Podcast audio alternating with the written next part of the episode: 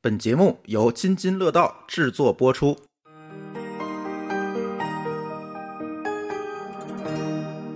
各位听友，大家好，欢迎大家收听《拼娃时代》第十一期节目啊！今天啊，我们还是是以多人的形式来录音。那么呢，今天我们非常的荣幸，请到了一位神秘大咖。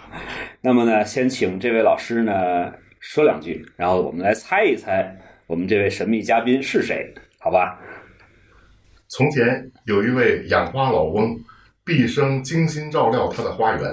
花仙为他的钟情所感动，便在一个寒冷的冬夜，化作一朵绚丽的牡丹，亭亭屹立于他的舍前。好，大家能不能猜出来呢？这个不是咱们的播音员啊，只是是一位非常著名的节目策划人、著名的主持人啊。我们给大家几秒钟的时间啊，大家来猜一猜。好，我估计会有人能够听过这位老师的节目呢，能够猜出来。呃，今天呢，我们有呃有幸能够请到阿毅老师来参加我们的节目啊，欢迎阿毅老师。大家好，大家好，大家好，哎，今天和我们一起来录制这期节目的还有我们的尹淼淼姐啊，大家好，特别荣幸认识大家。啊，非常感谢两位老师啊。我们首先呢，来大概的介绍一下阿一阿一老师。阿一老师呢是现在咱们这个北大的应该是传传媒学院新闻与传播学院，啊，新闻与传播学院的副主任啊，副教授，然后呢，也是咱们著名的作家，然后央视的前主持人，然后另外呢，在这个凤凰卫视和央视呢，策划了非常非常多的大家耳熟能详的节目。我大概给大家说几个啊，就是大家肯定就是觉得非常的这个亲切，《鲁豫有约》是咱们阿毅老师这个参与策划制作的啊，还有像之前的《实话实说》，有一部分的这个节目啊是咱们阿毅老师主持的。虽然阿毅老师自己说啊，就是这个《实话实说》是他自己感觉主持的最不好的， 是吧？嗯所以说，可见阿毅老师之前主持了有更多的这种精品的这个节目，就包括之前的《香港百年》，呃，还有一期《三国三人行》，包括之前好像还主持过一些呃针对于青少年的节目，是吧？对就比对如说《谁在说》，对，青少频道的，对，这也是阿毅老师呢负责策划和和主持的一档这个非常有名的节目，它一共是全国六十多个电台电对哦电视台啊62个电六十二电视台联合播出的啊。所以说，这个阿 E 毅老师其实，在我们的这个青少年的这个、呃心目中啊，可以说是呃看着阿毅老师的节目长大的。当年的青少年，呃，对对对，因为我比阿毅老师要小很多啊，我是八零年的啊嗯，就是我那个当时上学的时候就就就看一直在特别喜欢阿毅老师的这个这个节目。那好，今天我们聊什么呢？呃，其实请到两位老师呢，是因为我们在这几期节目呢，准备聊一聊孩子的阅读的问题。那么呢，最近有一个争议的话题，就是呢，孩子，尤其是小朋友，就比如说小学生、初中生，他到底适不适合读四大名著，或者说呢，什么时候读会更好一些？咱们要围绕这个话题，然后给家长们呢一些建议。所以说呢，我请到了阿一老师。阿一老师之前也主持过这个三国类的节目。然后呢，苗姐家呢，实际上我之前去苗姐家的时候，觉得非常惊讶，苗姐家可能有几千本的《红楼梦呃没有，》啊，反 嗯正反正应该是这个线装本，就至少有上百、呃，可可能有上千本儿，但是上千本也有啊几千本啊，儿上千本。以前肯定是卖书的，非常的壮观，非常壮观。所以说呢，苗姐的这个家里的藏书也非常多，读的书也非常多。然后安逸老师呢，对四大名著也比较了解，包括呃本身。本职工作呢，也是做这个文学创作和这种这个传媒和这个中文啊这些教育的，对吧？大学的这个教授，嗯、也有对这方面也也非常有研究。所以说呢，今天其实是要给这个孩子们一些建议，包括给家长们一些建议。那么，我想问一问阿毅老师，呃，年轻的时候您是什么时候、什么年龄才开始读这这些四大名著的书的呢？嗯，我是这样，就是，呃，我们大致这个年龄是不是跟现在的小朋友不大一样？因为，呃，我们那个时候没有人强迫我们要把原著完整的读下来，对，完全是自由的阅读。这个班完全也也有二十多人什么都不读，也没人管。然后有特别爱读书的人，也没人赞扬他。我呢属于这个中间档，我是这样的。你比如说这个三国呢，我是先看了一个同学画那个那个盔甲呀、什么战马那画画的特别好，我就感兴趣了。然后读的是小人书的三国的片段。然后呢，这个《西游记》呢，我也没看原著，但是当年有几本特别流行的小人书，比如说《孙悟空三打白骨精》，嗯，是按照是，这样的方法阅读的。包括哪吒闹海，应该也算是哪吒闹沾海沾边儿。啊我这个岁数还还没有，没有还没有呢。我们那会儿有了，是吧？嗯对对对，哪吒看的动画片吧，不是啊孙悟空三打白骨那都精，很晚了。很晚但了是上影做的那个哪吒闹海是很很早的呀很。早哦的。哦哦，大闹天宫也是很对，早还的，有对大到闹天到宫，那时候倒是出了一些那个连环画，对，而且我们是等于是按照原著生产出来的另外一个独立的文学文片学段，作啊，文学没片看段过，嗯所以，他等于把它都拆开了，对，是吧？对对但是《三打白骨精》是个非常经典的绘本，画的特别的漂亮精是美，对嗯，而且还不止一个版本。对，我嗯是来回来去的看，但又有一个特别经典的那个美籍了，就是是是也是上海的一个叫叫什么来着？我最近还有个收藏一个线装本儿，嗯 是吧？您这个藏书属于这个爱好了， 就是因为儿时记忆嘛，就是当时小的时候可能咱们看的都被翻烂了哈，但是你突然发现有一个线装的精装版本，然后特别完美，我觉得立刻就是呃就会觉得想要再拥有一 个。对，当时的连环画确实是比现在的这种中中文的绘本要要，我觉得要精良做的。嗯，就是我们那时候有个特殊性，没人逼着你读书，然后我们是通过片段了解了一个原著，呃，很晚了以后才真正读那个原著。你比如说，我对《水浒》的了解是我们这个年龄要评要评《水浒》，哦，当时七十年代有个运动，不啊管嗯你看过没看过，就跟着一起评《水浒》，宋江的投降拜什么之类的。是是是，啊，是这样的一种一种所谓的阅读方法。真正去读原著的时候，已经过了二十岁了。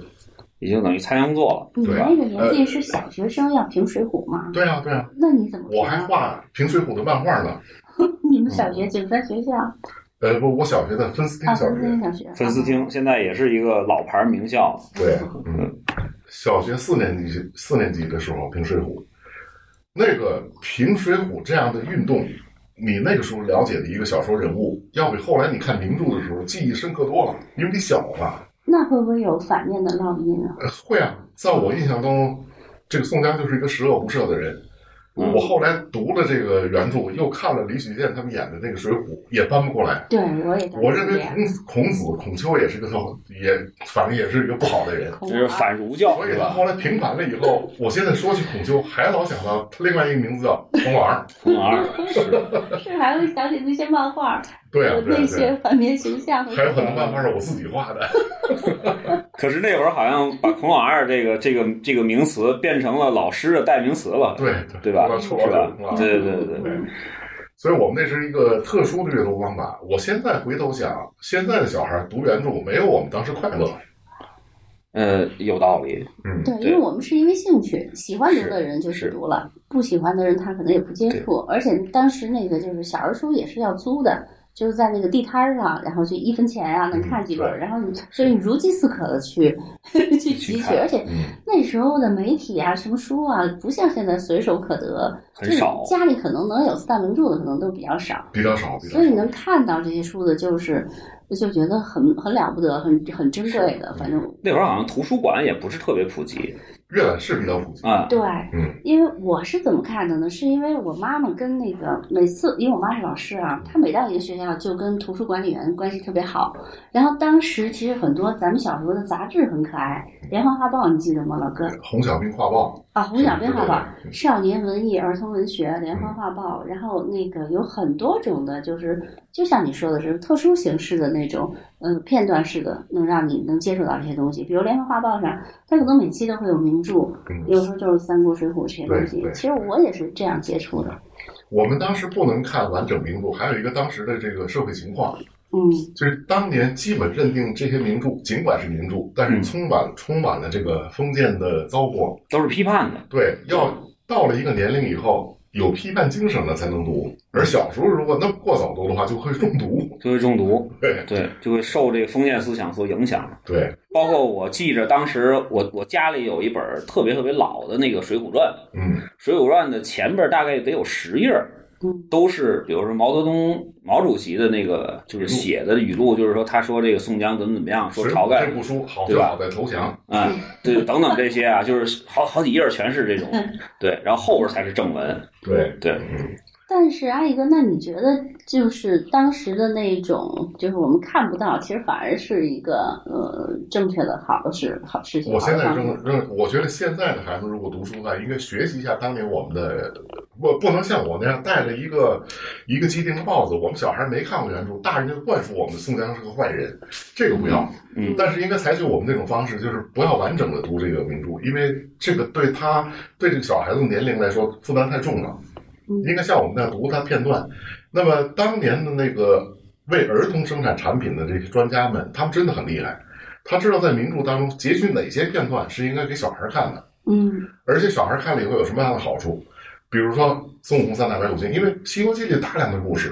对那为什么选了这个版本呢？就是你要有火眼金睛，那个敌人怎么变，你就能把它识别出来。而唐僧在这个变化当中是什么样的？是是一叶障目，对经常啊看不清敌我，分不清敌我的。对他实际是有一种有一种特殊的考虑，截取哪个片段让我们看。嗯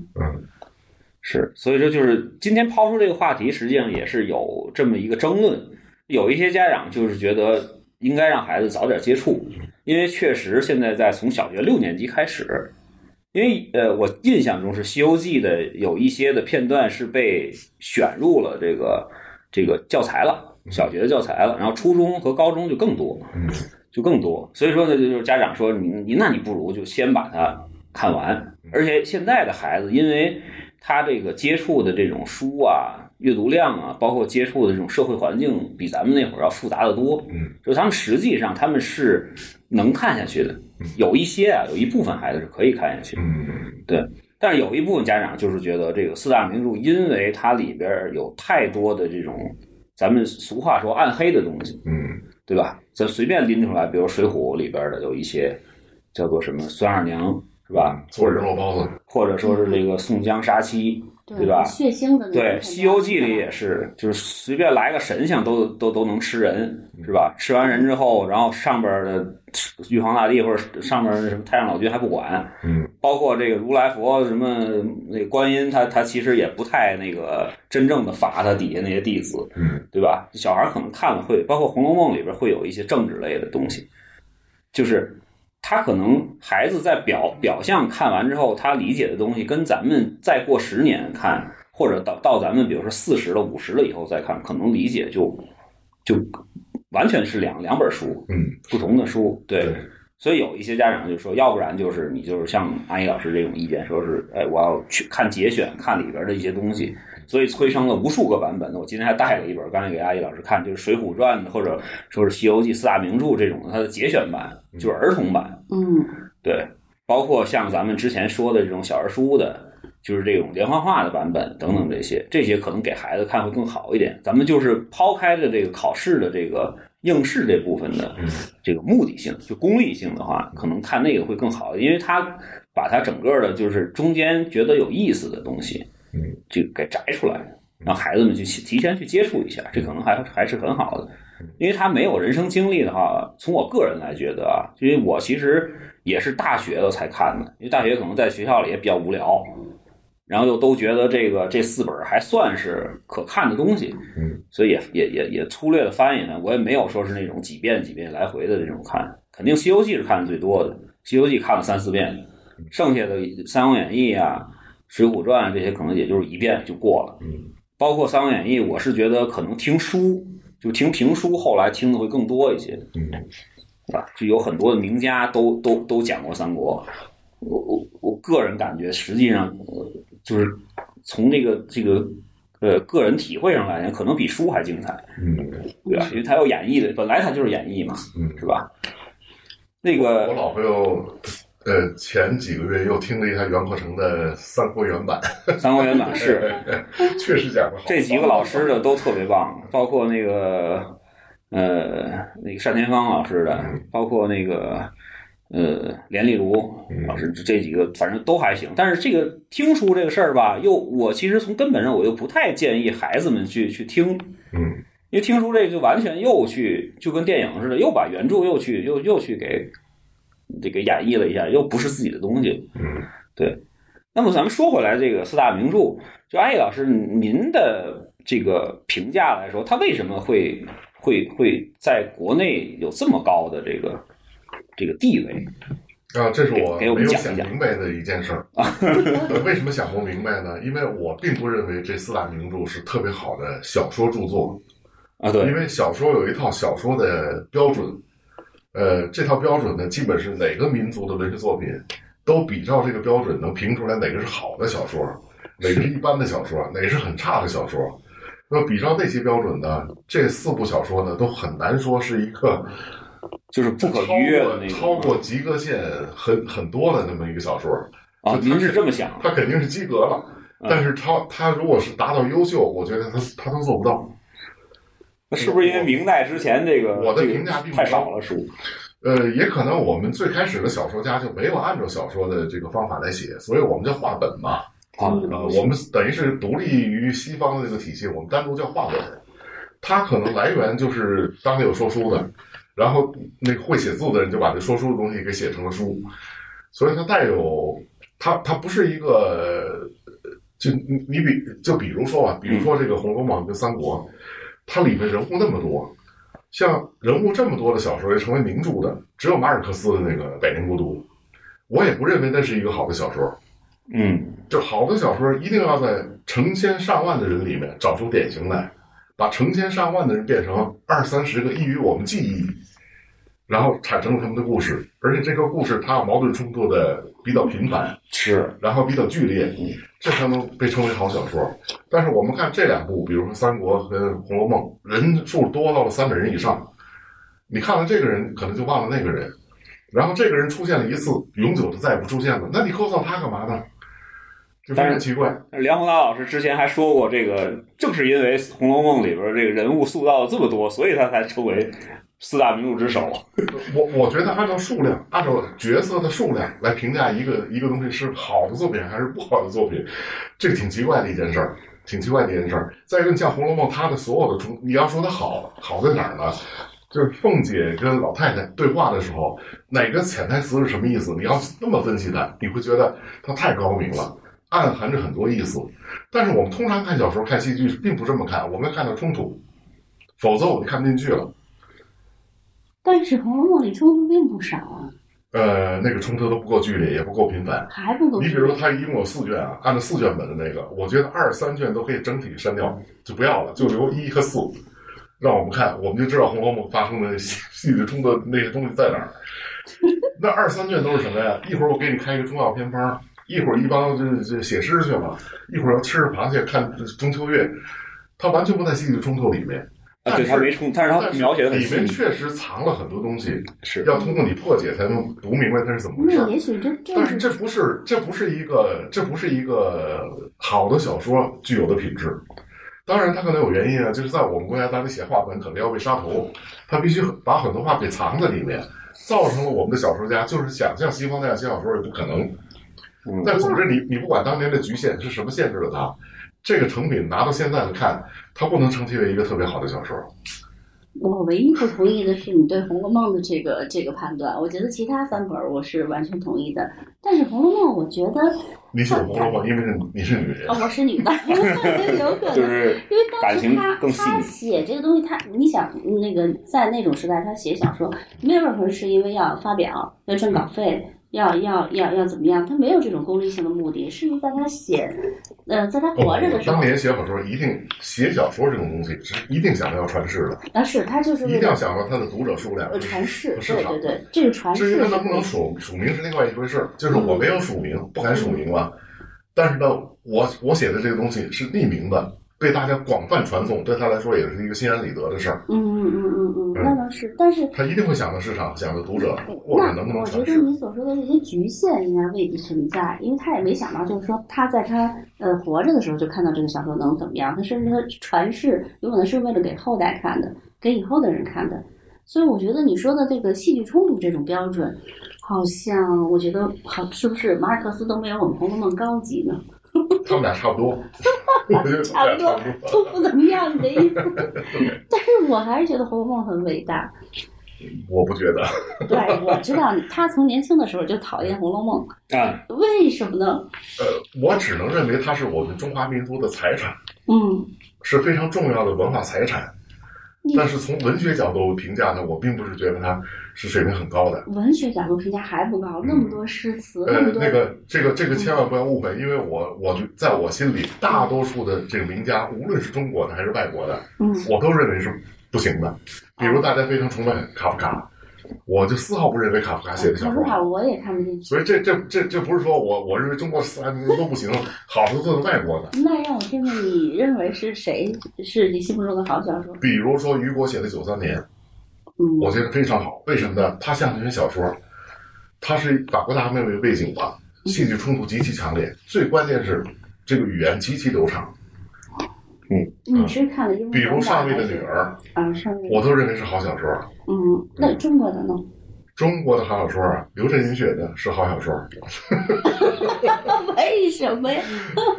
刘震云写的，我觉得一嗯对开始一鲁地鸡迅毛写还好。的小说就不能叫好小说，呃鲁那迅的杂文是比较狠，对，那但你是小认说不为能算好那的。那古典小说呢？古典小说《金瓶梅》算好的吧啊，？对，我觉得是。嗯，那如其果实咱们那个嗯古代就是在明清的时候，在评这个四大奇书或者说是四大名著的时候，是没有那个《红楼梦》的嗯。是因为当时清朝的时候就有这么一个说法啊，因为清朝的时候把这个《红楼梦》呃，把这个《金瓶梅》当成了这个淫秽书刊，就是禁书，全都给烧了、砍了，嗯，对吧？当然最早可能是《西厢记》，是吧？因为因为第一个版本嘛，四大奇书第一个版本不是说应该是是《史记》，是吧？还有一个是什么？呃，还有一个类似的这种传，就是就是传记体的，是哦然后被评为好的是吗？就被被平时就是四大名书，应该是哦对。然后里边有这对这里边有《西游记》，还有这个这个《西厢记》，嗯《西厢记》是最早被被被拉进这个这个这个四大四大奇那我书觉得里《边西的。厢记》也不，啊反正我喜欢《红楼梦》和。因为当时没有《红楼梦》，《西厢记》有的时候当时还没出《红楼梦》，还没写呢。嗯《西厢记》完了之后，《西厢记》就被禁了。《西厢记》说这个这个这个你们这个、呃、搞这个叫什么爱情自由，这个不行，这个违反我们这个礼数。然后后边儿《西厢记》进了之后，又把《金瓶梅》又拉进来了。之前不是那个谁高晓松高老师不也是讲《金瓶梅》讲了得有六七集吧？就是就是在剖析《金瓶梅》的这个这个，实际上它的这个文学价值和这个社会价值还是蛮高的。后边儿因为金因为《金瓶梅》里边的这个小小过界的东西多，它才把大家把这个红《红楼梦》才才拉进来但是还是不一样《红。楼梦》吸取了《金瓶梅》很多手法，啊。对，应该算他的老师。嗯嗯嗯，就这些古代这些小说啊，什么《聊斋志异》这些东西啊，我我觉得作为我我这评价，我得我得详细说一下，是因为什么？ 啊， 是就是我认为一个伟大的作品，当年伟大，后来也得伟大。现在的人，无论你生活改改变成什么样，只要你耐心读，你愿意读一下，你仍然觉得就是给我们当代人写的。我我只认为这样的小说是伟大的，对啊。所以这就把古今中外好多好多小说家以这个为标准就全刷下去了。那你认为《聊斋》仍然不不能进入你的标准吗？我要变成古人看，嗯我是能接受它的。我变成古人看《红楼梦》，我也能接受，但我是个现代人。这就像什么呀？就像我当年人看京戏，跟我们现在看京戏是不一样的。哎，那当我年人没有电影，他觉得那个京戏是非常棒的。再一个，我当年看京戏啊，不是看故事情节，因为这个故事我已经看过一百多遍了，那嗯故事我都能背。嗯我是在能背的情况下看这人演的好不好。你哪地儿脱腔稍微有一点不够，我就觉得这这演员不行。他在看这些东西，但是我们现在人并不这么看。我们现在看 看电影，你千万不要给我剧透啊，因为我要看故事的。当我看看知道这个故事以后，我看第二遍的可能性是非常小的，除非它非常经典。呃，百看不厌。多数情况下，当我知道了故事，我不不看第二遍，这是现代人的习惯。嗯所以用现代人习惯再看这个古代四大名著，不能说它特别吸引我们，那这对也这我个觉是得确实这这是个新标准。这是嗯这是一个一个一个一个我我的看法。我还有一个看法是什么呢？就我们为什么让孩子去读四大名著呢？是增加他的文学修养，是吧？对，最重要的我感觉是这个，因为但是其我就比如拿《红楼梦》来说，《红楼梦》里边有很多，比如像诗词啊，像他的这个对于很多这个心理的描写啊，对人物的描写啊嗯，包括他可能这个这个刘姥姥进这个这个大观园这这一路上这点事儿就能就能讲一回，嗯，这个很细腻。但是我觉对得吧还是同意阿义的这个观点，因为《红楼梦》里其实略诗很多。其实如果看诗词的话，不应该看《红楼梦啊》，那应是应该看那是其他的更好的东西是。吧？按理说诗《红楼梦》的诗词不好，当然了，我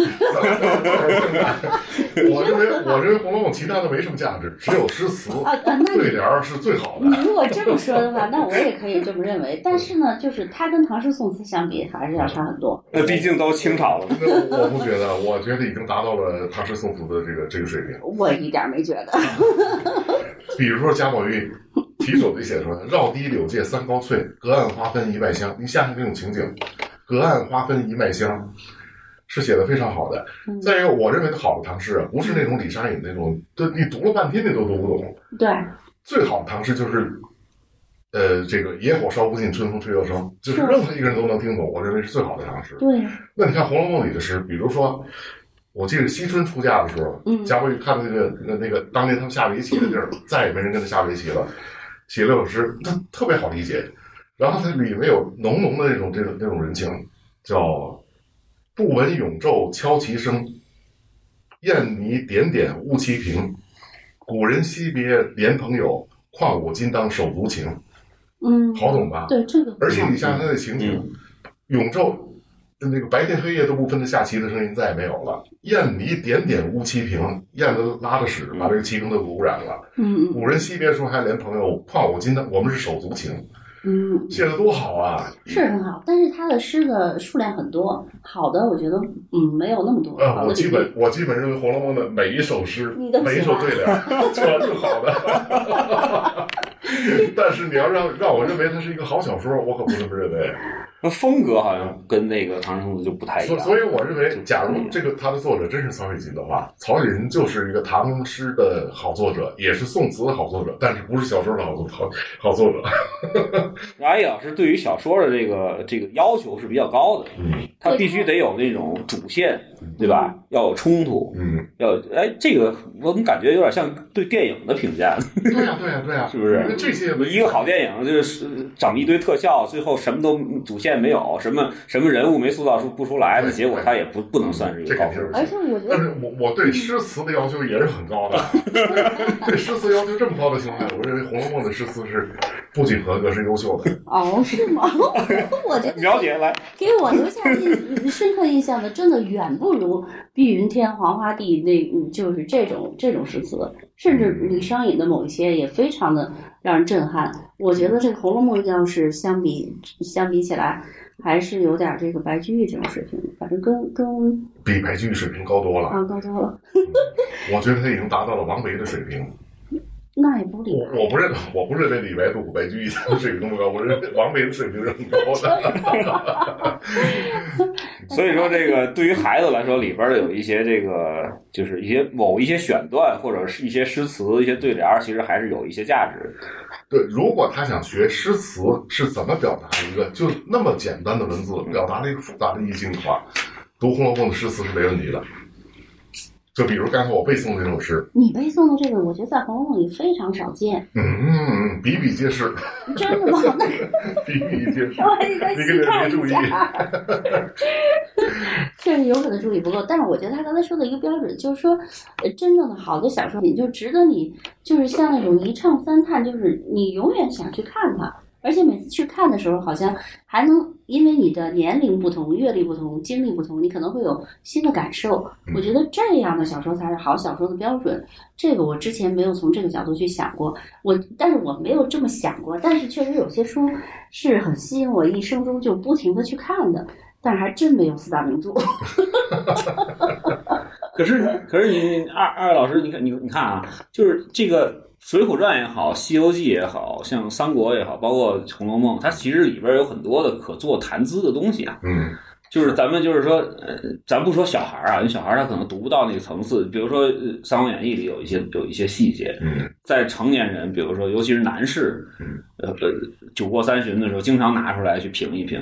啊，包括《水浒》里有一些事情嗯，就是比如说，呃阿义老师说一个观点，我说我不同意。当时从哪个哪个里边儿就会告诉你，就是真真正的历史根本就不是这样的，对啊，就这是它毕它毕它毕竟是一个虚构的东西嘛。嗯我刚才说的这个问题就是没说完，就我认为对于小孩子来说，培养他的文学素养没必要，除非他有文学素培养提高自己他文学素本身就爱养好自己的愿望，嗯，它是一个他自觉的行为。如果他就不想提高自己的文学，你不可以，你不用要求他。但是一个民族历史的知识是非常重要的，它远远重于文学。是所以我们看这个这个美国的基础教育，你看他们的小孩儿，从那么小的时候，他对他的这个世界历史和美国历史多么重视啊！他探讨的问题都是，呃，假如我是林肯，在当年的时候要不要打南北战争，都是这样的东西。他要查大部分东西才能形成自己的观点。就他们对历史的重视程度，远远重比这个呃这个什么英美文学要重视得多。因为对于大部分人来说，文学素养是没用的，但是一个人的历史认知关系到你对未来的看法，它是特别重要的。但是我们国家这个很缺，我们不缺的其实就是强行灌输给孩子好多文学的素养。嗯但是历史常识是一塌糊涂的。那么，假如我们是通过这四大名著来了解历史的话，那那就坏了，那差不多远啊！就坏了。这三国里边槽点太多了，就是啊是啊这几部里边都是槽点，就所以，包括《西游记》里边就那么是。我们的孩子如果特别早让他强行让他读这四大名著呢，你想的是提高他的文学素养，同时肯定你心里想的一个方法，不想的一个东西就是他在提高文学素养的同时能了解历史，这是非常可怕的一种想法。他不可能了解到真的历史，了解了还是错的。对，所以我觉得文学这个东西，不要成不要成为一个学校强这个强制要求学生必须怎么怎么样的一个东西，由孩子自己去决定，由家长跟孩子商量自己决定。但是学校强制完成一个东西，就是历史的认知。所以，假如你呃你想让这个孩子了解汉末的历史的话，你的重点应该在《三国志》。当然，你可以用《三国演义》辅助，就当成为民间传说，是大家更爱听的情况下是是做成《三国演义》对这样对对对对，但是你的重心应该在《三国志》这边。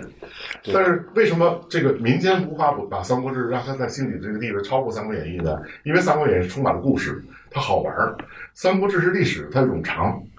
有的时候非常沉闷。但是学习历史可不管，它不是让你好玩儿的。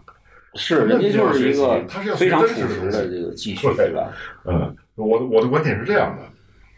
对，这个非嗯常有道理。阿太姨道老理师说了，的就非常有道是理，四大名著看个小说就可以了。确实是就是了解一下就可以 了。对，因为确实，你看《三国志》和《三国演义》里边的这个出入非常大，嗯但只不过《三国志》可能那个那个，他比如说他这三英战吕战吕布，嗯战没战过都不一定啊。就是即使战了，可能《三国志》里就就就是一句话带过去了嗯，对吧？一句古文带过去对。嗯那《三国演义》可能演可能说了好几回，对吧？先得说为什么打起来，等等等等这些东西。对，它它它它毕毕竟是一个虚构的一个，就像您说的，可能是它之前是一个话本，嗯就是说书嘛，因为说书要留扣子，嗯说书要尽量说的这种天花乱坠的，让底下的观众买买买茶呀，或者说是这个这个打赏啊等等这种，他可能可能是当时是这么一个。呃，这个这个初衷，他才会写出的这种这种比较对比较是厉害的这种这种对我冲突，我觉得阿姨老师这个观点太重要了。我那个可可惜我没有早点跟你探讨一下啊，现在咱们 孩子都长大都了，长大了。对他还会有孩子呢。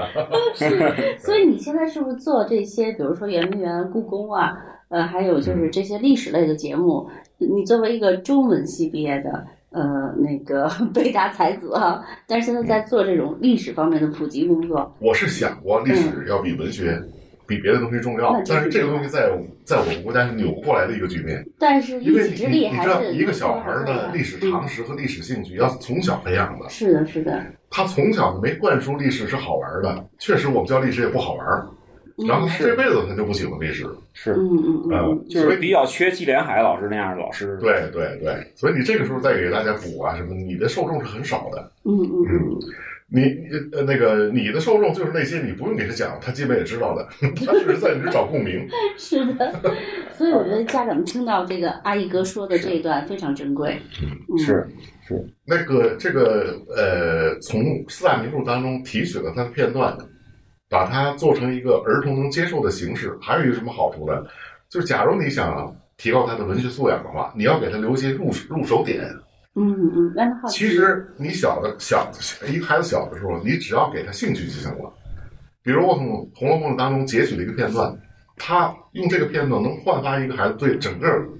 呃这个原著的兴趣浓厚的兴趣就行了。但是你不用现在让他看，他这个岁数也不应该看那么复杂的东西。里面还有一些东西，就是他那个年龄不该看的，比如说贾宝玉出仕于疫情，啊，对嗯贾玲去调戏王熙凤，对，然后被害死了什么的。你你嗯有好几好几个章节。对嗯啊，对啊，对啊，对啊，所以他也也无法让他那么早就看了，你还不如让他留一个兴趣，然后呢，你告诉他到什么时候你可以完整看了，你现在看不见得对他有兴趣。你知道多好多人是不喜欢四大名著的，只是他不敢说，哎，对，为什么呢？被强迫的看的太早了。这就像一个人，你你知道我们我们中国人大多数人都不愿意用用笔写文字，为什么呢？嗯特别是现在的小孩儿，我们还好一些，因为我们学作文晚，嗯，我们到初一才开始学作文。就对，现现在在这帮小人啊学三年级就都是我二闺三女年级三开年始级写作文，这只有一个结果，嗯就是这帮人终生痛恨写作，因为他是在一个无法完成写作的这个年龄被强迫写作的。你想，他刚掌握三百字，你让他写个六百字的文字，他从小就告诉自己我不会写，还得遭到老师的这个谩骂，那个那个家长的这个是呢，这个这个鄙视，然后呢，他家长还替他写，对对 对，他特别早，只有一个念头，就是我我我不会写作文。然后他长大以后连信都不都都不写，您您说的太那个传神了，你知道吗？ 这就是我们家现在的这状 况。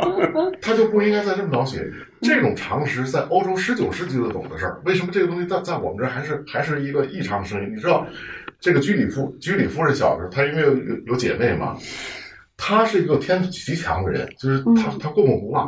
嗯一下就把四国语言都学会了。嗯你想，她姐姐背书就非常困难，因为她姐姐是个正常人，嗯，背书半天也背不下来，他上去就就给背了，他都没想到他姐姐背不下来的情况下，他一下给背了以后，对他姐姐是多大的一个伤害。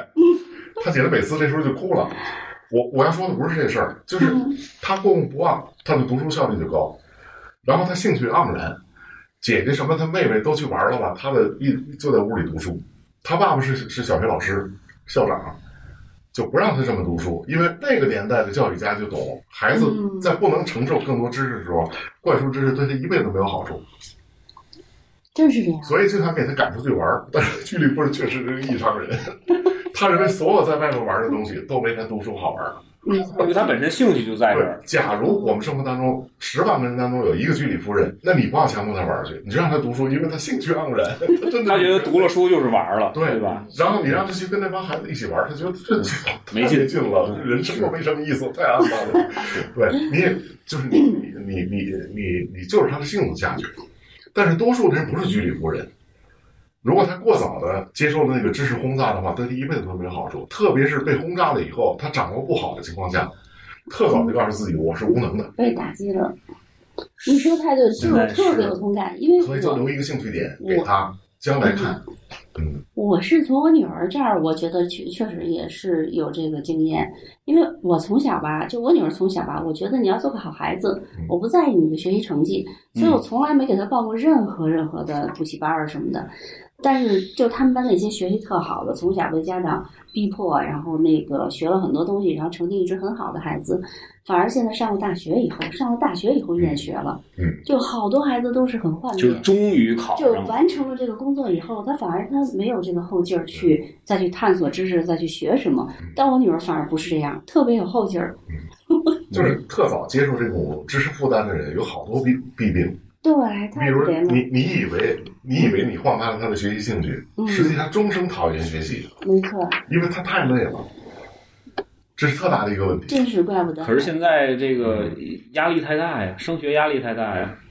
那也是，这是一个难解的是吧题？这个这个，因为您家孩子现在多大了？哎，嗯，十六岁，十六岁对吧？马上高考了，应该嗯嗯对，对他也是然后那个谁，苗姐家的是刚上大，呃，呃，已经大二了，大二了二对十岁，嗯，那我家是三年级，就我家这就明显感觉到那个就是压力特别大嗯。但是实际上，四年前，嗯就是现在上初一、上初二的那一批孩子没有这么大压力，是，嗯，就是只有这几越来年越开大始的，压力，这几年开始才慢慢的去加上去。原来的就是比如说。比我们孩子大四岁、五岁、六岁的那些孩子还好啊嗯，还好，就没有这么大的这个我压力。原来我原来误以为十年前的孩子就跟现在压力差不多大。嗯我现在一看现在孩子压力，十年前的孩子，我跟他们讲现在孩子什么样儿，他十年前的孩子说不会吧，我们的没这么大压力，就这十年已经变得极大了。是，嗯，所以今天你看，咱们聊到现在啊，就阿叶老师不仅说是不建议现在的孩子们，尤其是像小学生这种年龄嗯去读四大名著，甚至说不建议他多读书，嗯对就读太多的书。是这样的，嗯嗯嗯，这个坏了，这个本来我这个节目是想用五六期节目来唤醒孩子们的阅读的欲望， 结果阿叶老师说这个你别多做输入，爱读读，不论不爱读拉倒，但是我我们像这个这个要要要那个要要澄清一下更，正一下啊，要澄清一下，不是所有书都要读，要读适合他这个年龄，适合他，年龄的对书，对比如就比如童话，安徒生童话，对，比如童话画册，呃，啊，郑渊洁这他都可以读。再一个，你知道小小孩儿他有一些有一些非常我们大人挺奇怪的兴趣，你你比如小孩儿他没有美丑方面，我们认为恐龙多丑的一个东西，啊小孩儿全没有一个小孩儿认为丑恐龙是丑的，啊，对对，所以对什么昆虫啊那些东西，就是我们大人觉得那虫子，哎，嗯他们都会很有兴趣的。呃，法布尔《昆虫记》对，读这样的书都行，彻夜的读，哎，就是 十万个为什么什么嗯根这本就样的不东西睡觉。就是他那个东西要，就是你你你给儿童写这个东西，要焕发儿童的兴趣，这样的东西孩子都可以读的。你想四大名著完全是给给成年人看的，你让小孩直接看，我觉得这个不合适。但是如果把它做成片段，做成儿童的童话，我觉得也是可以看的，而且鼓励这么看，这样的书是可以读的。就是别让他过早的进入成人的世界去看成人那些书，那没有太大好处。你本身这四大名著就是刚才我严严肃文学，对吧？刚才我说的一个问题就是，他可能因为你特别早就加入这些负担以后，他终身讨厌学习，这是一个啊这一太可个怕了，对，这是一个挺大的问题。还有一个非常严重的问题，这样的孩子没有创造力，嗯，你信吗？是，就是当他在一个就且不说他是个孩子，你给他加了很多，就是灌输了很多知识，他没有创造力。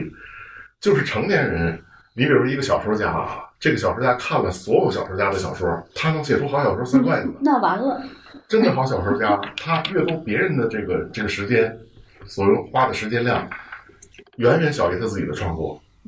所以你在生活当中会发现那种人，他阅读量极大，一篇文章写不出来，没错，哎，真是这样的，是原来因我为身他在写边就作是这个问题样上的就人没有创造力，是他的时间都花在阅读和吸纳知识上你知了。道他他会怎么样吗？他越看越害怕，你知道吗？他越看越觉得世界上高手无数，我还写什么呀？我就是对非常的恐惧，对，所以完就了就，很多复杂的心理，比如被吓我到我构思了一段东西，然后觉得哎，这个就又肯是定不如谁，肯定超越不了谁。我还写什么？么劲儿啊？是这个意所以思。往往像那种无知者无畏，就今天我们讲的那些浪人，对，有可那能伟大人物就是我只知道一部分东西，我就以他为前提，以他为基 础，永远的往前冲。对，勇往无前，对，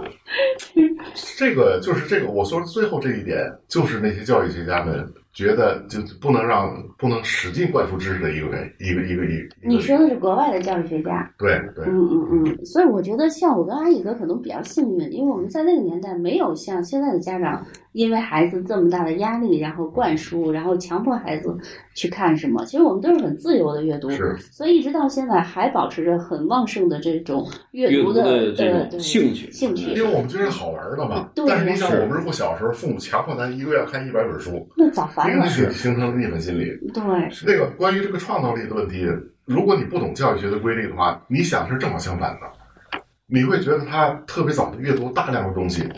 超过所有的孩子的阅读量，他的创造力是强的。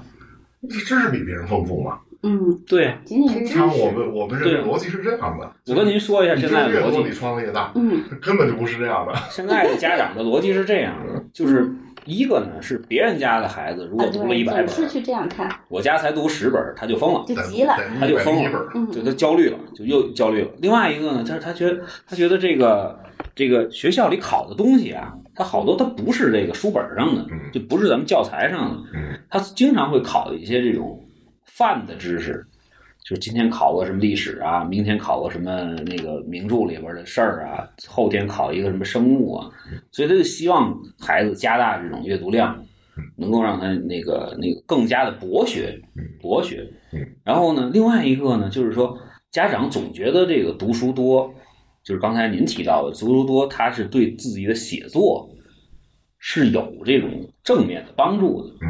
咱们不是啊，不对，是对写作文儿有正面帮助。就是我一定要澄清这个啊，写作跟写作文儿是不一样的，因为写作是一个非常的高的一个文学创作，写作文是八股， 对写作文儿科举，可能现在没到八股，有四股差不多。 反正是他可能家长会觉得，就是说阅读量大的孩子，他会对文学的不是文字的驾驭会更好一点，更有助于他在三四年级的时候就能写出一个四百字或者五百字的一个东西来嗯。这么一个，因为他毕竟现在有好词好句嘛嗯，对吧？里边有一些这东西个是这可个以说法借鉴。这个说法是对的，就是他阅读大，他应试能力肯定是强他的。的对但是我说的是创造力，创造力就是你对，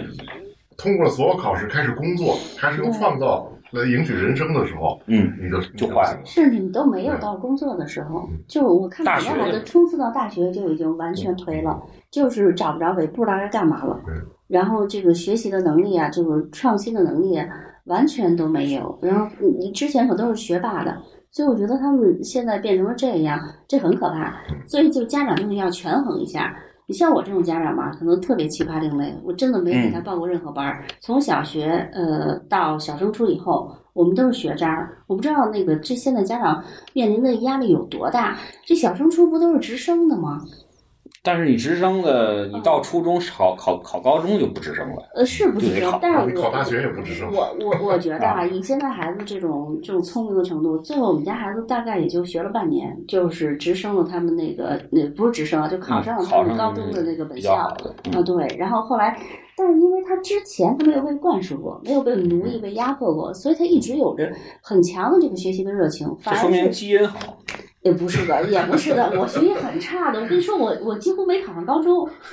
然后我从小学到初中就一直在玩儿，然后高，然后竟然没有考上高中。我们那会儿也其实都在玩儿，啊，对，我高中是被分配到我们西城区最差的二十九中。我之前可是一个就是重点中学四十四中的学生，嗯嗯嗯嗯但是在四十四中遇到了好多好伙伴儿，我们就整天就北京周围的所有地方都玩遍了，然后就不学习。然后我们那年我们六九年嘛，那孩子特多，你知道吗，老哥？就是六九年和七零年被并成了大小班儿，就是算一届。然后那个北京市就认为我们考大学会很难，就是人太多了，所以就劝我们大部分的孩子就是能上职业高中、上啊什么对技校的去上这种学校。所以我们那年考高中特别难，结果我考那分儿吧，上呃就是到了高中线了，然后那个就是但是又没有高中嗯可收我，就是只能是被分配了，分配到一个二十九中，就是经常我们学校同学被送到工农学校去了，这是 工农学校，后来这学校就取缔北有了。民风比较彪悍对我上了这高中以后，就发现我们学校从来没有人考上过大学，你说这多可怕？然后那个我们家就认为我完全没有希望了。然后那个我，但是我到了到了高二的时候吧，特别神，我去看望我表妹，在那个江苏徐州。然后我老姨觉得我回来以后吧，肯定也考上大学。然后说我们徐州有个特好学校叫徐州一中，说你能不能那个留在这儿上一年学？我我根本不愿意。你像我还回来找我们那些同伴玩儿呢哈，我从那个小学、初中、高中一路玩儿过来。然后那个后来我们家我爸、我妈还有我爸爸一好朋友，他们三个人投了个票，然后他们其中两个人认为我应该留在那儿学习，要不然我就完蛋了。我就在徐州一中学了一年。我跟你说，我觉得好学校跟不好的学校还真是有分别。就我们二十九中的老师那个讲课，跟徐州一中真没法比。徐州一中是江苏省是是可能都能排到前几名的学校。我们地理老师，你知道身怀绝技到什么程度？呃，他给我们八张片子，说这八张片子你就一张做完是了山脉，一张嗯河流，一张矿产，就说你背清楚以后，对，然后就你考大学搞定地理肯定八十分以上。就搞哎，定了。嗯我就真的就整明白了这八张片子。然后后来吧，那个等到了四月一号，北京市当时是提前考那个师范，我们学校因为从来没有人考上过大学嘛，就认为我可能在那儿学的还行，就让我妈把赶紧把我叫回来，让我考大学。就又回到北京嗯然后，哦就回到北京，四月一号就回来考师范，但我特别不喜欢师范，因为我们家我妈妈舅舅什么全是老师，然后我就没嗯好好考。师范当时是四百一十分调档线，我竟然考了一个四百零九，我觉得嗯这也是那个命吧，命中注定吧，然后就没能上师范。然后我们二九中的同学啊，有有四分之一的漂亮女孩全被弄到什么香格里拉什么当服务员去了，嗯然后好多人就因为没有人考上过大学，老师也不知道怎么教，然后就是完全全是那个那个就是不学习了，我们就看电影玩儿。从从四月一号到七月七八九，还有三个多月，我玩了就是三高个多考月，嗯忘了那离高十考多一中的好多东西，但是那一年的那个烙印也很深刻。呃，就笔记啊什么的还都在，然后在那儿的，嗯、反正就是我就学了一年，然后去参加高考，结果考完了以后，比我原来四十四中重点学校的那些同学分数还要还高，高，然后比北大就差十分儿吧。但是我没敢报啊，因为我们学校没有人考上过大学，我我觉得我最多就报一个北大分校吧，就嗯第一志愿报北大分 校，就是是比北大分校高很多。我第一就被北大分校录取了，因为没有这么高分儿报这个学截校。胡了。 对，结果结果就竟然考上大学，考完了以后都不相信。我去那个肯德基找了个工作，然后人家来送分儿，说我是这样的，所以我觉得真的不用。呃，我觉得我之所以到现在跟个忘人似的跑去种苹果啊哈，就完全是因为没有受到任何束缚，所以我对我女儿的这教育方式也是这样。反而她就是通过一两年，就是呃初中考高中吧，她是半也就努力了半年。然后考大学，就但但是上了高中以后吧，她因为看到她在初三那半年通过努力，这个学习成绩蹭蹭的往上涨，然后那个特别有信心，反而一点都不差于她那些从小补习的那种厌学的同学。然后到高中那三年也特别有冲劲儿，但我觉得他也没怎么好好学，就最后，呃，高考的时候很努力，甚至对高考那几天都特努力，结果一下还是考上了九八五二幺中国农业嗯大学。嗯嗯嗯，所以我觉得我女儿也没耽误玩儿，然后也没有被那个 奴役到厌学。我觉得现在很多孩子是厌学太可怕了。嗯，我是现在是有这种情况，虽然整个的社会都是认为你要这样，你要那样，但是我觉得家长一定要心里有定力有数。我不怕他没考上重点大学，我也不怕怕他嗯呃成绩不好，在嗯班里能怎么样？我希望他是一个快乐的，然后是一个好孩子，嗯，能知道就是同学之间的情谊啊，他有很多好朋友。然后也愿意去探索，有好奇心，呃，然后他倒是看了好多他喜欢的书，呃我们带他去旅游啊，去去去全世界各地玩儿，看书不是坏事，就是你别强迫他看就行。哦，没有，他我愿意。我我从来没强迫他，但是我在那个带他到华山脚下去玩的时候，他十岁当时，然后我就看他整整夜不睡觉，我说你干嘛呢？他说他在构思。我的妈！从那时候开始写小说，嗯，一直写到现在，在在那个他们班同学就每天都等着看他写的这个文儿，连载，一直到现在还在写，还在创作，我这不明白。说实在，他也没看太多书，但是我觉得我这个现身说法，我觉得我女儿也不是天赋异禀，只是我们的思路跟其他的家长好像不太一样不太一样，啊。然后甚至我觉得她休学一年去玩儿，或者说怎么着，我都能接受。甚至就是我要带她出去玩儿啊，但是那个要期中考试，我就跟老师请假，因为那个时候不是旺季，然后那个酒店也便宜，然后老师说可以啊，我们老师也特别可爱，说可以啊。你要是平常去呢，你那个功课落下了，你不好补，考试怕什么？回来补考一下就儿。不考了呗，对吧？所以我们是经常是这样的。我也特别感谢我，我们从小我们上的也不是特别重点的学校，是一就个现在很特殊的是十几名的那种学校，反而很宽松。现在是像您这种心态的家长不多，当但是然也我有告诉你啊，就是千军万马都是这样去做的时候，你一定要跟别人不一样，你才嗯有可能保持这孩子的创造力啊，或者是他的好奇心。啊他反而反而有可能到工作的时候会对吧，爆发出来，把我自己的那个优势都爆发出来。反正我觉得目前他的表现还让我挺满意，挺出乎意料的，非常出嗯乎意料很多事情。 不好意思啊，我是另类奇葩啊，不要没有，我们这个节目本来本身就是另类的， 本名字叫做“拼娃时代”。实际上，我一直在这个想尽办法拉嘉宾来告诉大伙儿别拼 娃了。 但而且还有一个，就是钢琴，我觉得这东西也很可怕。因为我女儿什么都没学，就学了一样东西，就是钢琴。然后因为当年吧，我妈非让她学个乐器，但不知道学什么，我就问了一下高晓松，当时跟她也挺熟嗯，她说一定是钢琴，说只有钢琴是洗能洗涤灵魂的。乐器之王，对，嗯，她说其他东西都是奇技淫巧，说只有钢琴。嗯，后来我就让他学钢琴。但学钢琴，我上来就对老师的要求是我绝不考级，我觉得那个我只是让孩子会弹钢琴，懂得音乐就可以了。反而是就是现在他的周围的小伙伴被逼迫着考从一级考到十级的那种孩子，到现在永远都不愿意摸钢琴。反而我女儿是每天下楼都要弹一段，所以我觉得，哎呀，反正我觉得跟阿姨哥说的是一样的吧，就是不要强迫孩子做什么。是，嗯。另外啊，有一个事儿，我突然想起来了，就苗姐去云南是吧？去支过教，嗨，我们这就是我这支教，待了一段时间，待了一段时间。呃，对，待了一但是您您觉得那边的那些孩子，他们对于阅读是怎么样的一个感觉呢？呃，他那们我是觉是得完全的就是没有意识，还是说就是因为书太少了读不了，还是怎么样？他们全是留守儿童，所以就嗯没非有常的那个条件非常不好。嗯不是条件非常好，非常好我我很诧异的发现，我去支教的小学校硬件措施完全比中关村一小还要好。我的天，嗯我们那个学校有一百多台电脑，那 个 就就是是没人，没缺老有师嗯人，就没有就没有人引导他们，对书也不少是吧？特别多图书室书全都满崭的新，嗯嗯他们也不读，呃也不读，他们他们也没这么重的学业负担呀，他们也不用学奥数，啊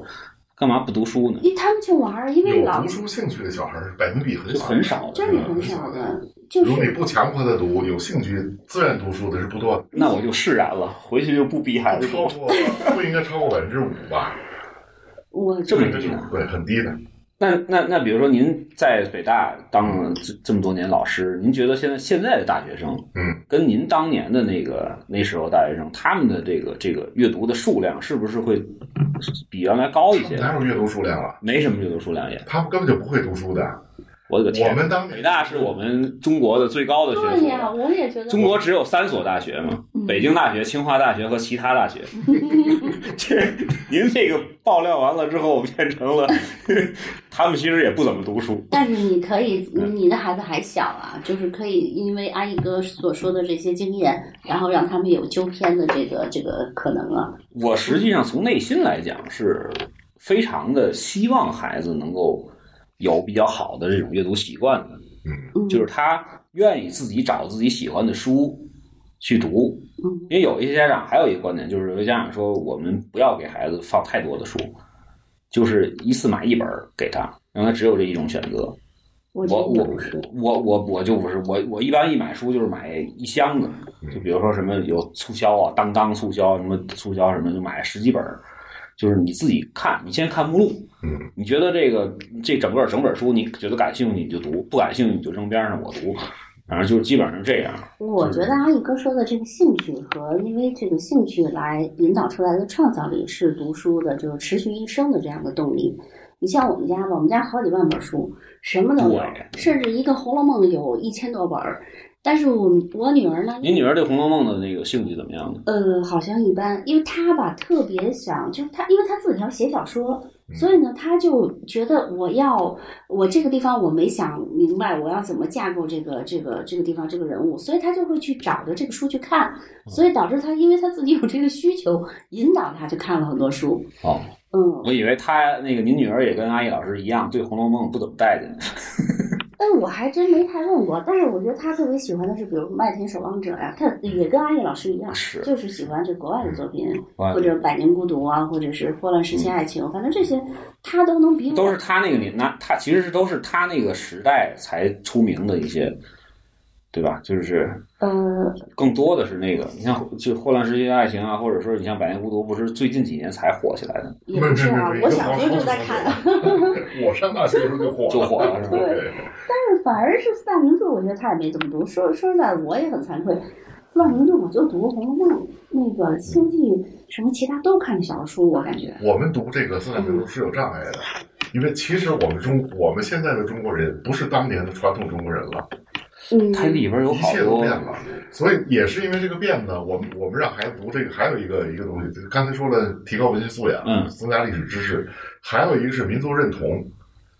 就我们总希望孩子了解我们的传统文化，嗯，然后别把自己中国人原来的东西全扔掉。但实际上，我们已经不是当年的中国人了，所以我们看四大名著是有很大隔阂的。可是我们看西洋的这个文学的时候呢，隔阂不是那么大，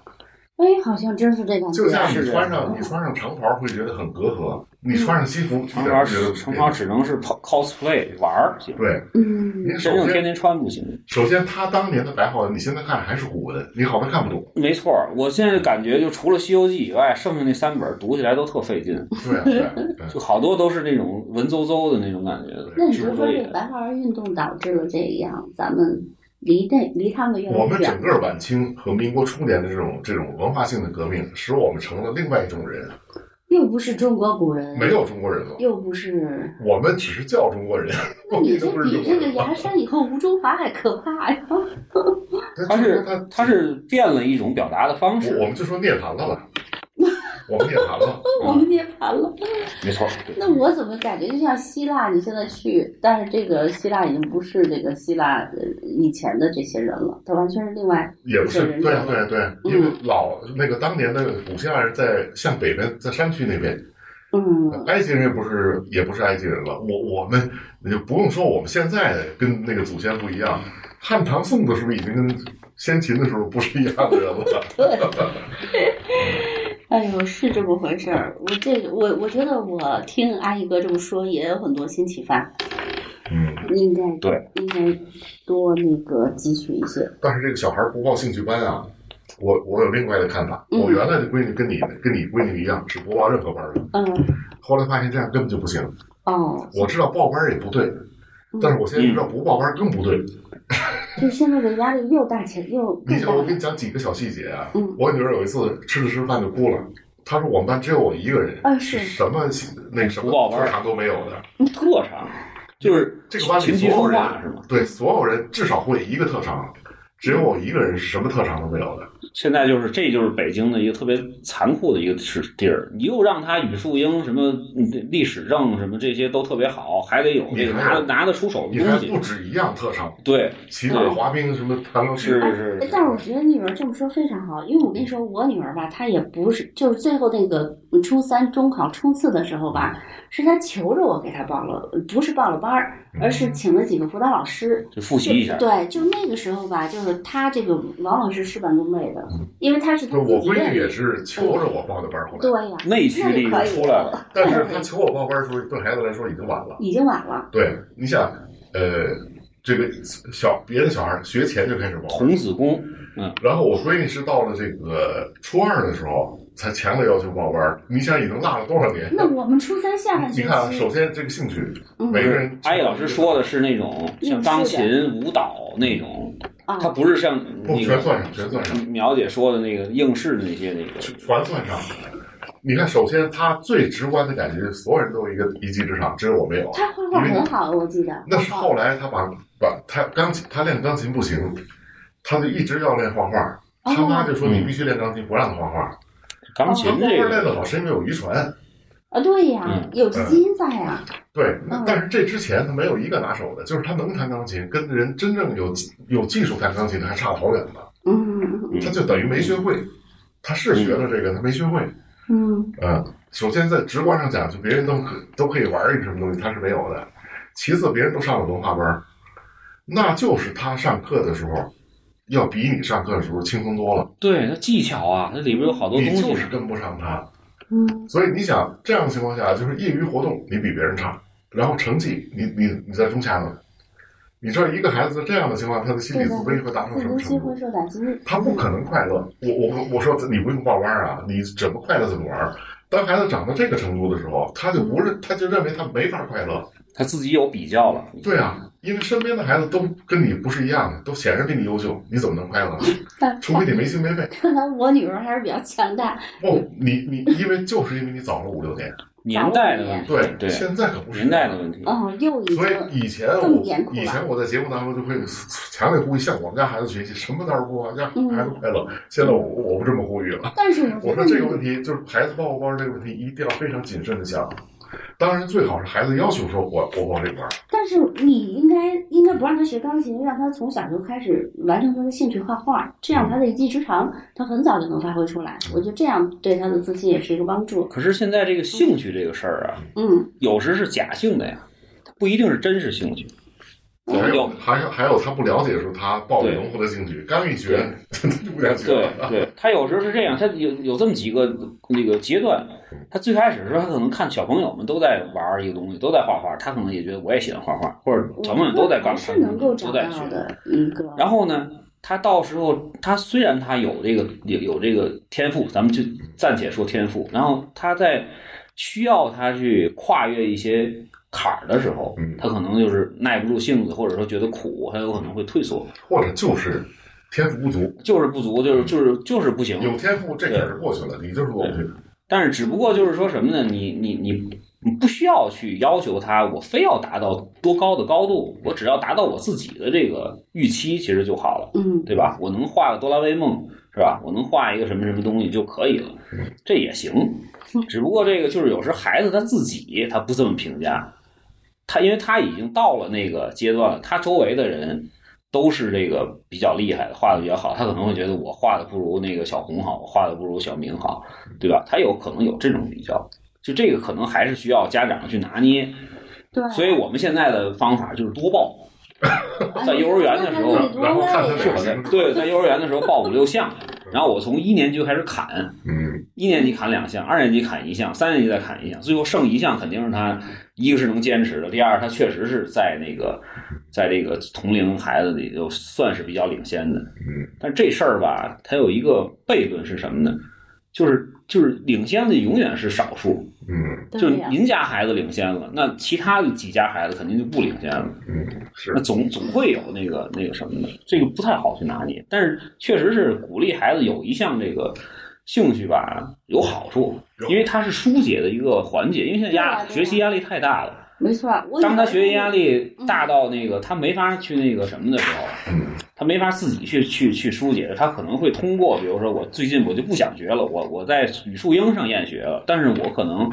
钢琴我又变成自己的一个心灵的寄托了，哎，对，我就疯狂的练。嗯，对吧？但是你跟我说做作业，打住，你他别也跟不我是疯狂，练，我觉得他就是弹一阵儿，然后他心对对情好了，他心继续情好投一入点这个学习。就是这样。但是我跟你说，我觉得吧，就是主动的学习，就是你比如说我女儿，她也是哭着跟我说，说我就是再努力，我也学不过我们班那些报班的是人，是说你能不能给我报个报班个班试试啊？嗯，所以我哎，我那时候还特别的那个糟糕，我说我没给你准备这钱，你凭什么让我给你报班啊？呃然后她说我来您都我买书了，我压岁钱，我说你上学就应该好好学习，老师你都教给你哎的知识，你不能让我再花钱。然后他说那我用我压岁钱，我说那咱就试一次。后来那个我就给他就到我们家门口那个什么龙文教育随便找了个老师，嗯，结果我说你如果说成绩要是高起来了，那咱们就适合；如果你要是成绩没有提升，那就那咱没们用嗯就算了啊。然后结果报了以后一个星期就考试了，就物理原来是他物理最差，嗯原来是那个及格，现在成不及格了。我说那咱们算了， 咱们咱们尽量不要不要再学，这不适合你。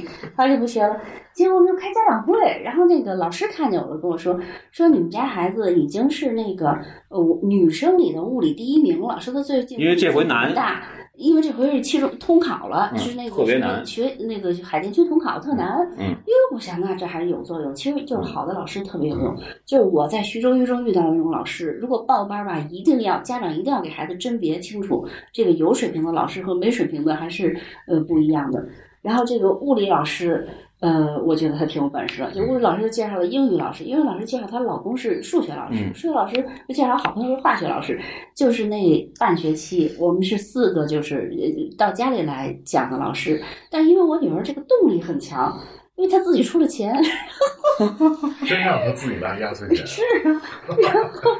我然后那个又不是还有一个就就就给他压岁 钱，要不他自己的钱。是，然后他自己就特别，而且他每天能看到自己的成绩在上升啊，因为他们学校是签约制嘛，就是说呃第一批签约没有我们，他才急了，说我那我考不上我们这学校了，可怎么办呢？然后那个后来我就呃就是给他学了大概三个月吧，然后马上好像到第一个月结束，就是他们学校就说要跟他签约了，你看他进步很神速，嗯因为老那个报班的辅导老师还说了，如果他以前辅导过，那他可能我对他的提高和帮助不太大；如果他以前没辅导过，他反而能有很大的提升。他果然是这样，空间大，这叫他梳理的可能很清晰，他一下子明白了，所以开了窍是了。反正所以你明白了吧？最好的老师不在学校里边，对呀、在学而思了。火。对，这是有可能。也许是新东方啊，咱们那个不能是为一个这个， 而且不要就是去小班儿学习，那样也没用。就是这个老师必须了解你这孩子他的本身的问题，但我不认为这个老您说就是一对一呗，是吧？对对对，嗯但我也不认为就是永远当个光棍儿似的，一直有这个老师在帮他在学习，我觉得那样也不行。就是在关键时刻，你要弄清楚这孩子怎么回事儿，最好他对自己有这个要向上冲的这个动力，他看到成效了，所以他就特有干劲儿。这个就一定不在那个小学小学阶段，一定不在小学阶段。啊，对，小学阶段大部分的孩子就是嗯就是谁谁我我们一说谁谁谁比比比你可那个厉害了啊，嗯厉害就厉害呗，是吧？那你可得努力，努力就努力 呗。所以我觉得吧，这个孩子一定要给他这个玩玩耍呀、就是自己的这种空间。可是就是就是您说的这个，就是培养孩子，咱们暂且说他是自驱力啊，嗯，就是自驱力这个事儿还挺挺悬的一个一个一个东西，就是它它很飘忽，就是你不知道是怎么样就能够。有的孩子他真的是你就是推着他去学习，就盯得特别紧，最后他的自驱力就形成，因为他形成一种学习的习惯了。有的孩子就真的是就是我真是玩心理，就是我从来不跟你说你要学 A B C，学学学这个学那个，就我只就只是鼓励你去探索这种这种知识，只是鼓励你这种创造，去保护你的这种创造力，他最后也成了。这个东西其实对于我来说，我一直在去在去寻找，在寻找这个中间的一些路线，嗯嗯嗯，就是方法论。说白了，就是我觉我我得这个我用用什么方式能够保护孩子这种，就是这种自驱力也好，保护他的探索欲也好，就包括我最近在不停的在思考阅读这个问题，他到底应该是给他什么样的量，才能够让他通过阅读能够对于知识有更多的兴趣。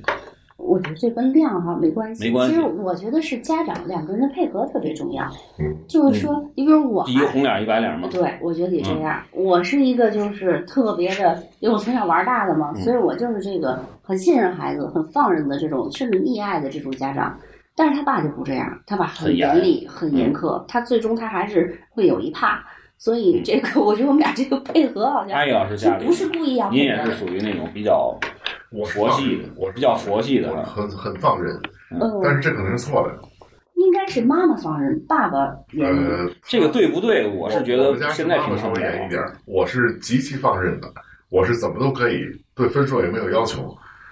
但是你是非常有想法、有水平的，我觉得就是因为你的水准在这啊儿。，这不，哎如果你要是我这样的这个嗯这个当爸爸是完全是不负责任的，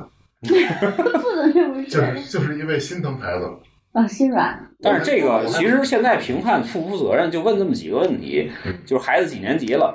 是吧？嗯在哪个学校哪个班，呃，那是吧？肯定同学名字能说能不能说出五个来？啊，那我都没问题。那那哎那呦那那我就又完了我那就算是那个算是负责任。那你很负责任，你知道对我到什么程度吗？我们家孩子我都不知道上几年级了，对，然后你去接门口接都不知道在哪个队站着，呃，不对对，真不知道，因为就是他已经初二了，我以为他还初一呢，我就去初一找他，结果他们班主任说我在办公室等你，我就去初一办公室了，结果发现没有，班主任说我到楼上楼下来接你，然后把我接到他们办公室以后，你知道我问他什么吗？嚯！我说您怎么还能教俩年级？啊我说您太厉害了，哎呦，班主任当时就惊呆就了，疯就了，就是这妈妈怎么还连有这样的爸爸几年级都不知 道？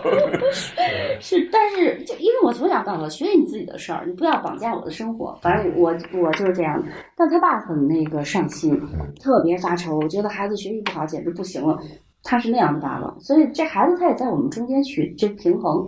所以我觉得他倒是好像两方面都有，也严谨，也像我似的这么这么那个叫什么忘人虚妄。我是看着孩子的心里着急，但是没有行动。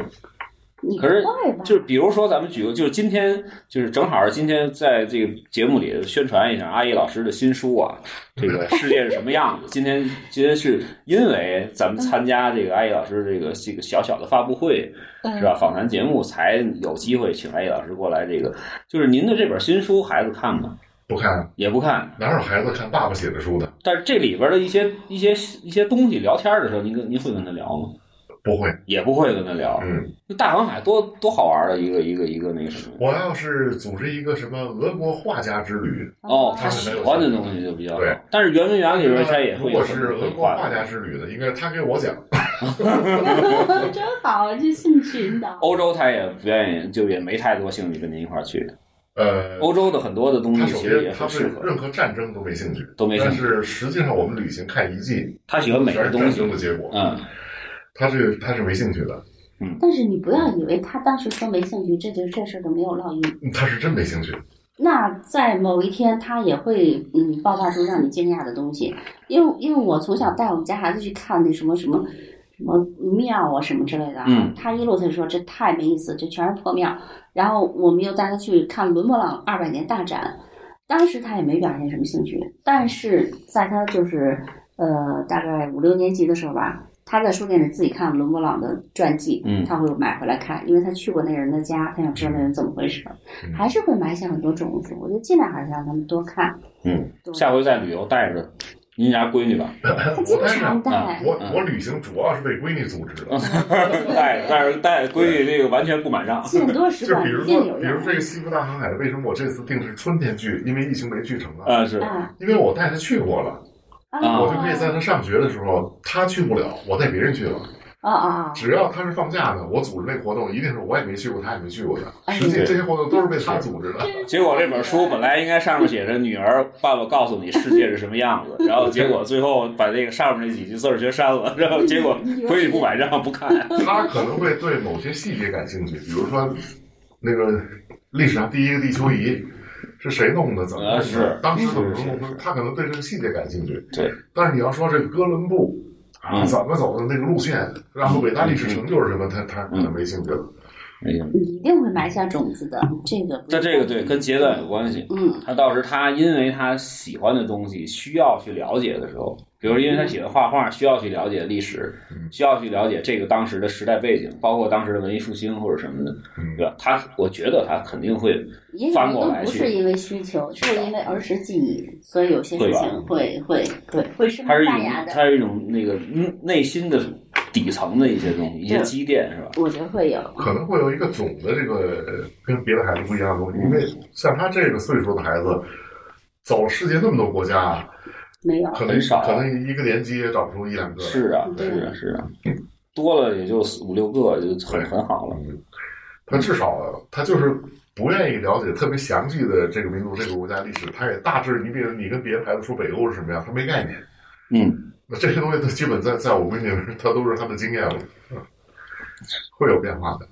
这个一个是真宝贵的这个童年的记忆，另外一个也是一个资源，我觉得也是他对于他来说也是一个资源。他跟我不一样的是，比如我要去北欧，我一定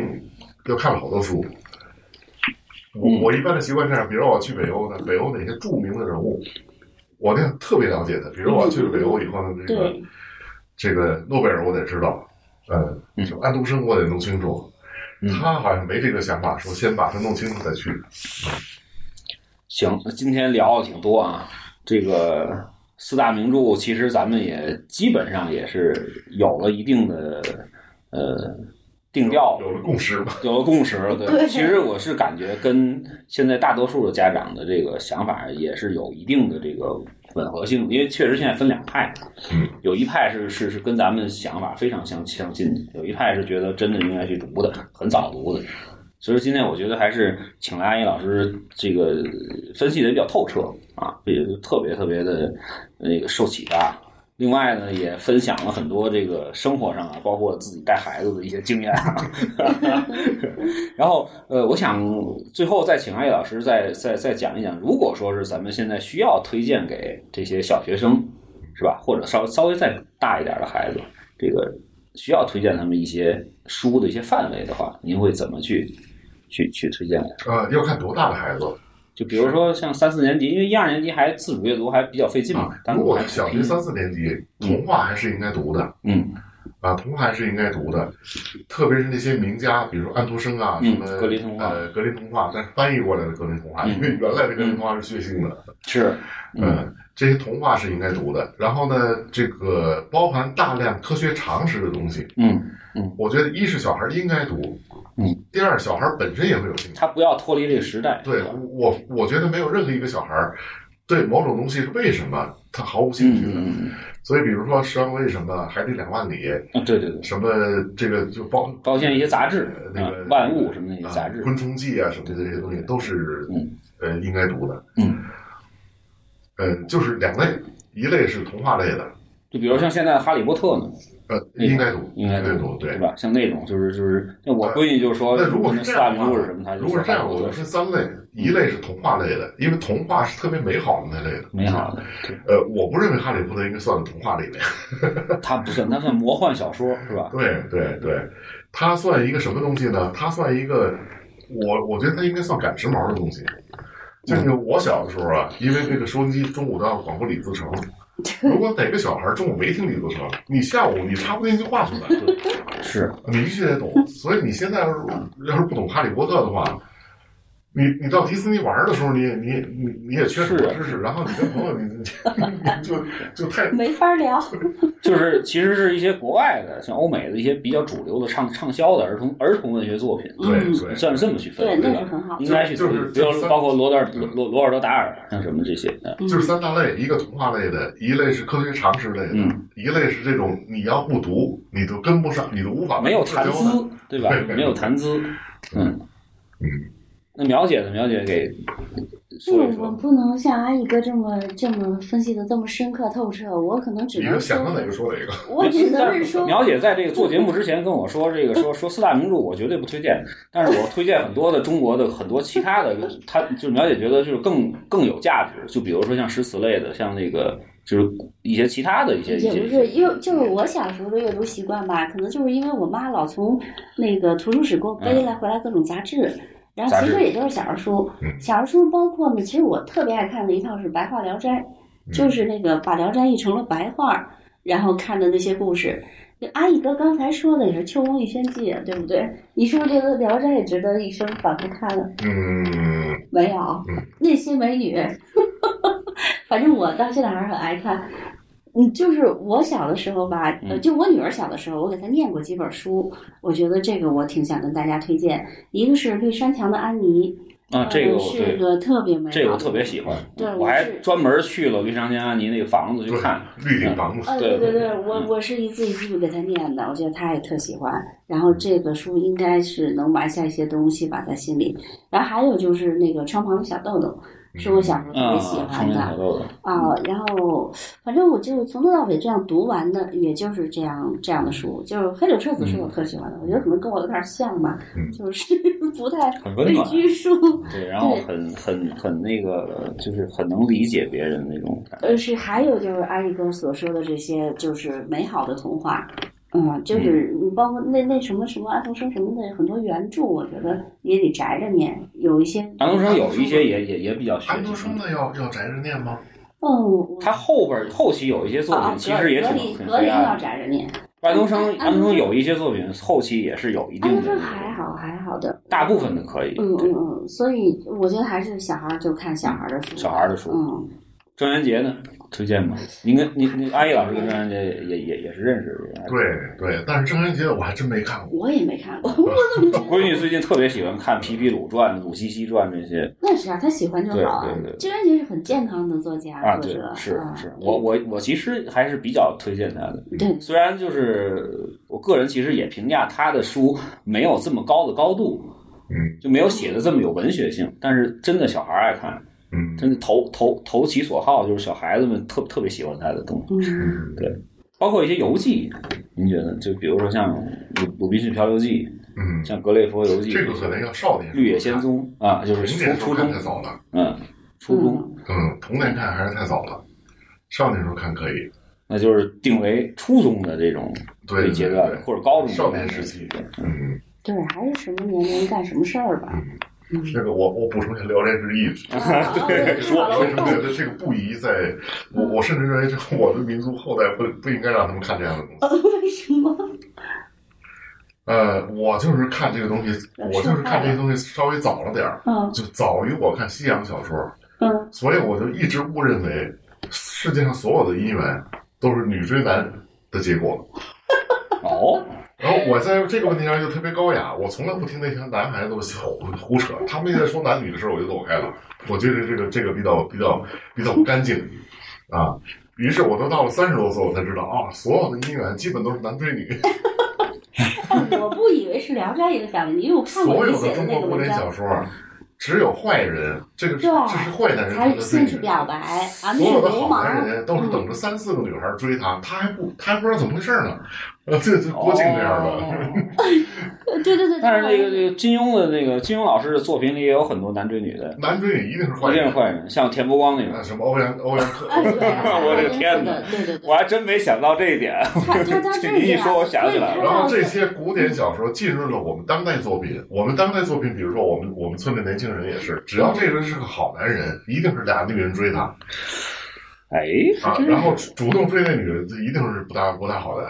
我以为你受《西厢记》影响严重，嗯《西厢记》也是女追那哎《西厢男。记》好像也是吧，是吧？哦，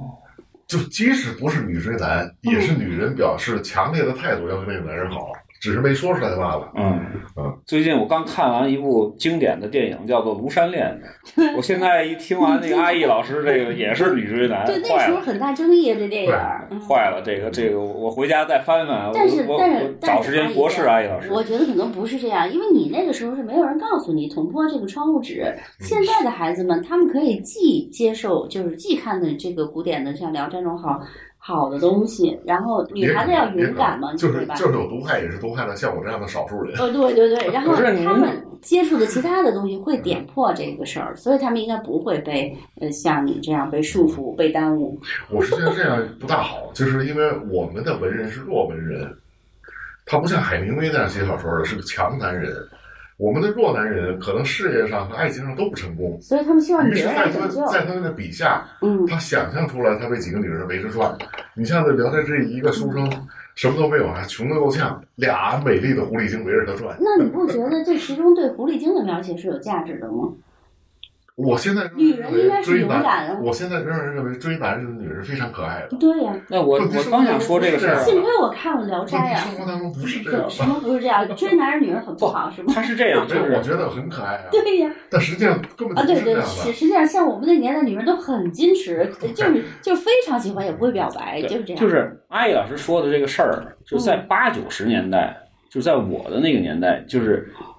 大大家变成了就是，如果你是女追男，你会被大家所感觉怪怪的。对呀、我就从感觉小被我妈妈就变教成育了就是女孩子一定要矜持。对，就变成了女孩子是一个不太好的女孩，她才会主动追男对的。对对。那也是这但样，是但是现在好多了呀，呃，不不不不不两千年之后，现在就是再开放了，也是男的要主动，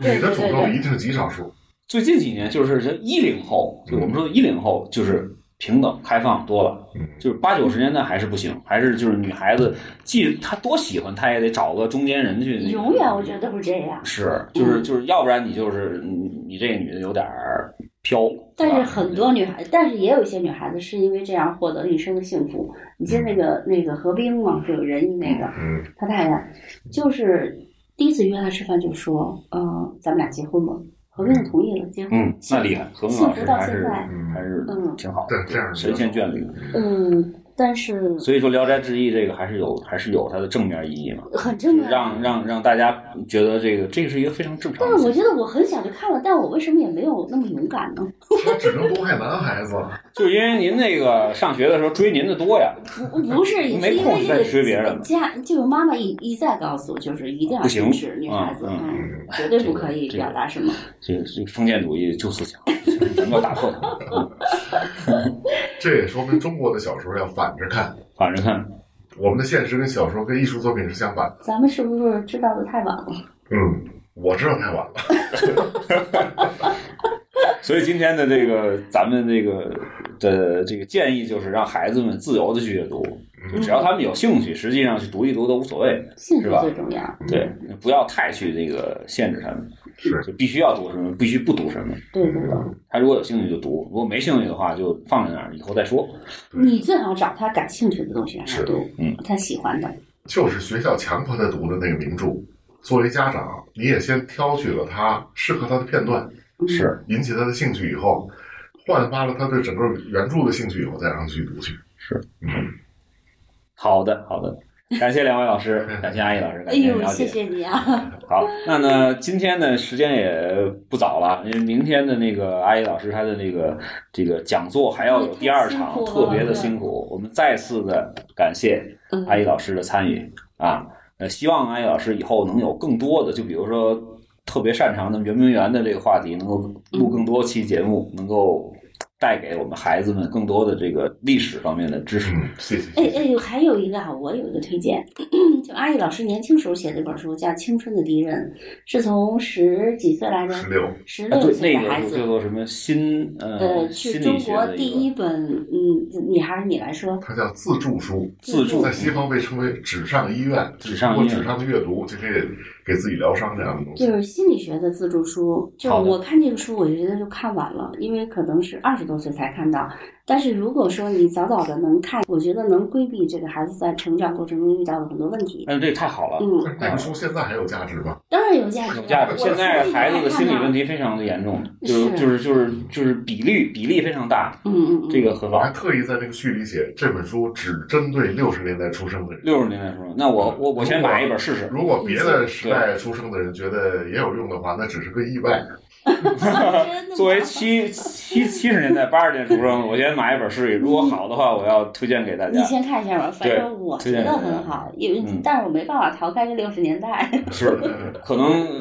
艾老师可能觉得有那个年代的烙印，嗯嗯但是我觉得就是一般上升到心理学的这种作品的话，就是这种这种书籍的话，还是有它的共性的，通俗性还是有它的共性的。对，嗯，很好看，很好读，一定要好也好很有读一用，读我觉，得。读一读。然后也那个，呃，希望阿姨老师这本新书能够这个获得大家的这个这个追捧，马肯定上能就是第一唱期三大就对就就卖 空。好，感谢两位老师。那么今天的节目就到这里。呃，如果有什么问题的话，或者想呃问苗姐和阿姨老师一些什么一些问题，或者进行讨论的话，可以在我们的公众号后面留言，呃，我们会转发给两位老师。啊、感谢大家。拜拜。谢谢，再见。感谢您收听本期节目，同时您也可以收听我们制作的更多播客节目：科技乱炖、品质生活、津津有味、厂长来了、拼娃时代、串台、科技先生和蓝海之下。在您收听的平台上直接搜索即可找到以上这些节目。如果您觉得我们的节目对您有帮助，欢迎以购买周边产品的形式来支持我们。关注我们的微信公众号“津津乐道播客”，天津的津，欢乐的乐，道路的道，进入周边产品菜单购买即可。如果您愿意参与我们的更多讨论，可以加主播的微信号 d a o 幺六零三零幺，加入我们的听友群。本节目录音设备由罗德麦克风友情赞助。